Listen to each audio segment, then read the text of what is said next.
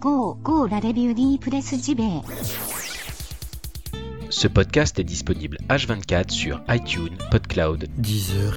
C'est pas sexy Sarah ça? C'est pas sexy choucroute Sarah ça?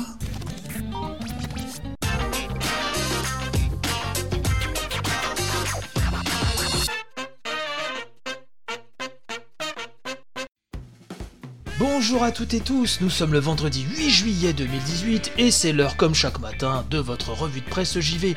J'espère que vous allez bien. On s'est pris de la flotte hier, il a fait chaud, mais on s'est pris de la flotte. Bref, ce temps est perturbé. J'espère que ce n'est pas votre cas. En tout cas, ce matin, encore un bien beau menu pour se mettre bien pour la journée. Je rappelle que dimanche, je serai présent à l'After Japan Expo dans le 11e à Paris. Ça dure de 14h à 2h du matin. Moi, j'y serai à peu près de 14h jusqu'à fin de soirée. Je participerai normalement à une table ronde sur euh, l'Amiga. Et il y aura des invités exceptionnels. Alors, je parle pas de moi, bien sûr, hein, parce que j'aime sentir petit bonhomme à côté de tous ces géants. Mais ça va parler rétro, ça va parler Mr. Nuts, flashback, etc. Goldorak, conférences, concerts, rencontres. Bref, il y a un programme long comme le bras. Je vous mets le lien dans la description sur l'event, sur la page Facebook plus précisément de l'event où tout est détaillé. Alors ça fait 15 km de long, mais euh, je pense que ça risque d'intéresser bon nombre d'entre vous. L'entrée c'est 5 euros et après euh, c'est la toffe. Bref, euh, bah, j'espère que certains d'entre vous seront là pour tailler le bout de gras avec Bibi. Mais sans plus tarder, pour l'heure, je pense qu'il est grand temps, oui, grand temps de s'écouter une bonne brochette de news. Allez, c'est parti.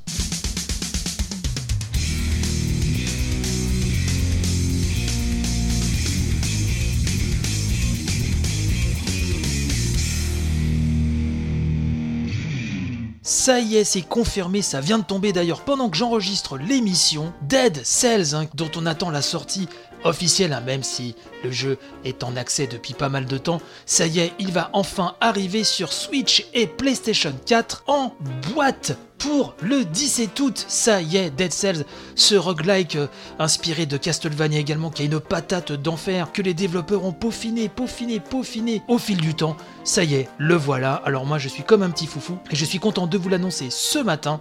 Dead Cells, donc, arrive le 17 août en boîte. Il y aura même une édition collector. Enfin bref, c'est la folie. Et ça fait bien plaisir. De son côté, alors un peu moins festif hein, comme endroit, euh, l'autorité de régulation des jeux en ligne, hein, autrement dit l'ARGEL, hein, l'autorité française, messieurs dames, attention, ça ne rigole pas, a publié il y a quelques jours maintenant que pour elle, les lootbox ne constituaient pas un jeu de hasard.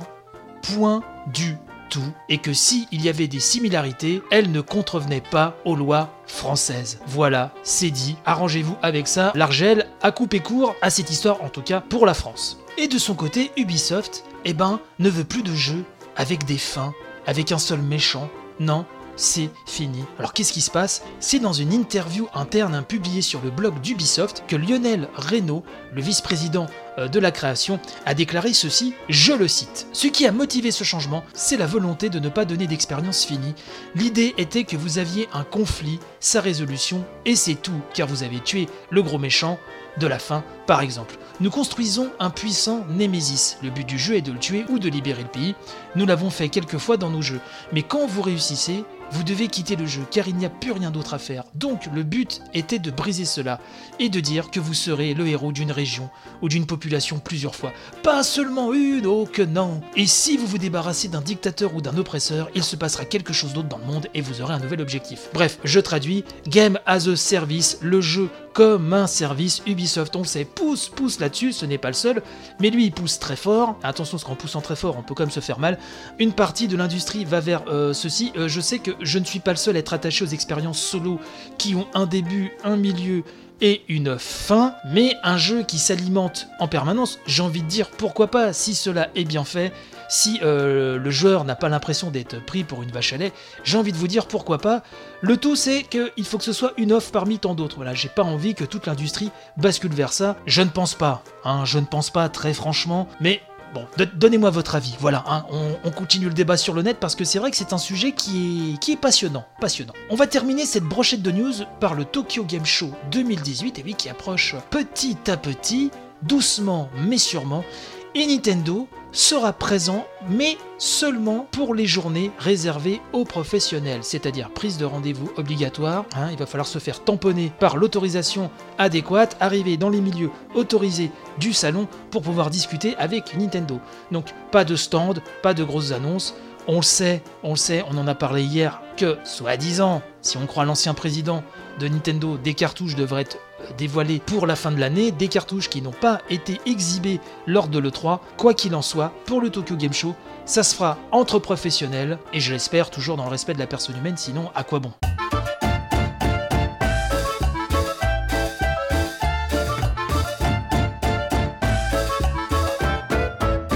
Du game over au burn-out, c'est Libération.fr qui nous propose ce papier et qui nous parle d'un bouquin du sang, des larmes et des pixels qui est sorti en version française il y a quelques temps déjà. Euh, je n'ai pas traité ce bouquin dans l'émission donc c'est l'occasion avec ce papier de Libé qui nous dit que euh, c'est l'enquête hein, du journaliste américain Jason Schreier hein, qui dresse le portrait d'une industrie au bord de la crise de nerfs. On nous dit que bien loin des radars de l'OMS hein, qui vient de faire rentrer l'addiction aux jeux vidéo dans sa liste des troubles mentaux, les développeurs dégustent en silence. Le jeu vidéo va mal et c'est pathologique à gros traits, c'est le message donc de l'enquête réalisée par ce journaliste, hein, journaliste qui collabore notamment pour le site Kotaku. Donc dans le bouquin du sang, des larmes et des pixels, il collecte ses rencontres avec les équipes de développement de 10 jeux aux profils différents, que ce soit des blockbusters comme The Witcher 3, des productions plus modestes hein, comme Pillar of Eternity, ou des cartons planétaires bricolés dans une chambre comme Stardew Valley.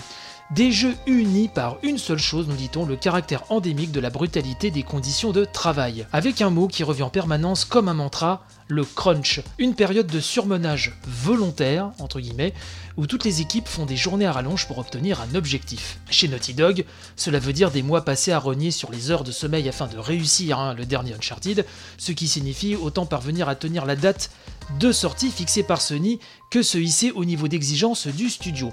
Un mélange toxique de culture d'entreprise, de dévouement affiché et d'héritage d'une ère où les développeurs avaient la vingtaine, sans enfants ni famille. Ravis de travailler dans ce secteur dont ils rêvaient, certains mettent aussi du temps à réaliser qu'il y a quelque chose d'anormal à connaître par cœur les prénoms de tous les serveurs du seul fast-food ouvert la nuit. Le papier de Libé nous dit également que si tous les acteurs affirment vouloir se débarrasser du crunch qui est contre-productif, personne ne semble y échapper. La faute, tente-t-il d'expliquer, aux difficultés à établir une bonne pré-production, à fixer un calendrier fiable, tant le jeu vidéo revient à être au bord du chaos, selon les mots d'un employé du studio BioWare. Il faut gérer des catastrophes en cascade. Alors faut-il juste serrer les fesses jusqu'à la sortie? Et ben même ça, ce n'est plus une option puisqu'avec des consoles connectées à internet, il est désormais nécessaire d'assurer la seconde vie du jeu des patchs pour corriger les bugs ou équilibrer le gameplay, parfois produire du contenu additionnel ou réaliser des portages sur d'autres machines. Effrayante, cette accumulation de témoignages permet néanmoins d'éclairer un phénomène Pointé par une étude publiée mi-mars lors de la Game Developer Conference, les carrières longues sont une exception dans l'industrie du jeu vidéo et deviennent de plus en plus rares au fil des ans. Un portrait donc terrifiant hein, dans ce bouquin des sangs, des larmes et des pixels de l'industrie, en tout cas d'une certaine partie de l'industrie. Évidemment, le but n'est pas non plus de mettre tout le monde dans le même panier, mais effectivement, ces problèmes se retrouvent à tous les niveaux et trop fréquemment et il serait peut-être temps que ça change, je pense. En tout cas, euh, je ne sais pas si parmi vous certains ont lu ce bouquin, moi il est dans ma liste, mais je n'ai pas eu le temps euh, de m'y plonger. N'hésitez pas à me, faire, part de vos retours euh, sur ce livre si vous avez eu l'occasion de le feuilleter.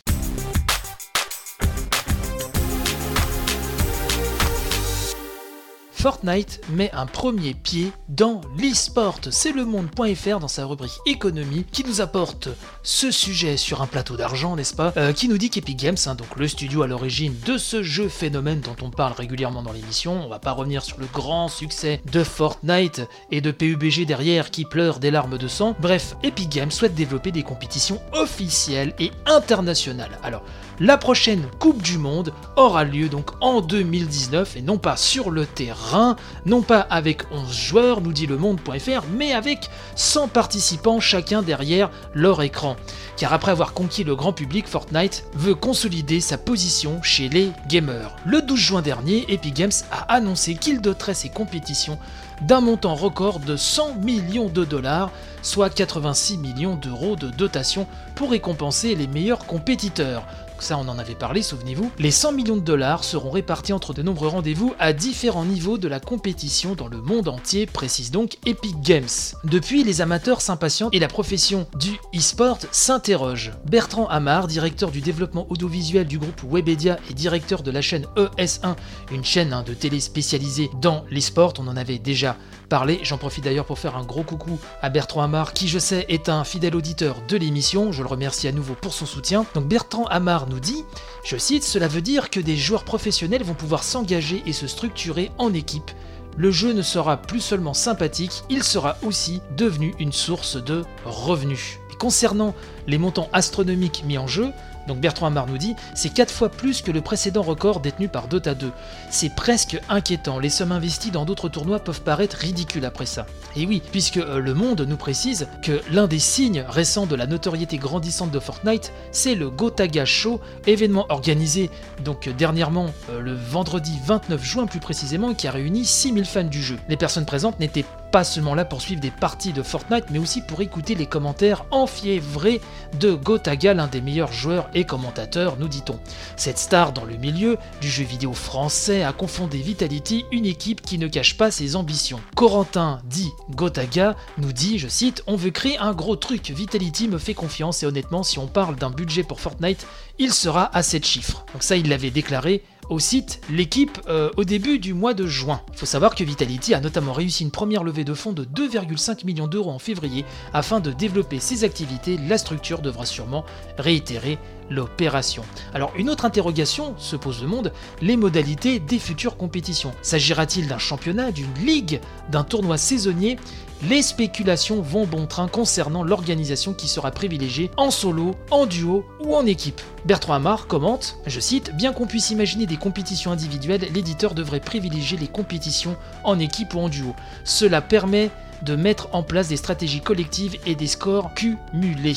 Alors sachez pour conclure hein, que les qualifications de la Coupe du Monde de Fortnite, actuellement prévues pour donc fin 2019, commenceront à l'automne 2018. Donc il va falloir peut-être enchaîner les top 1 euh, si vous voulez être prêt pour l'événement.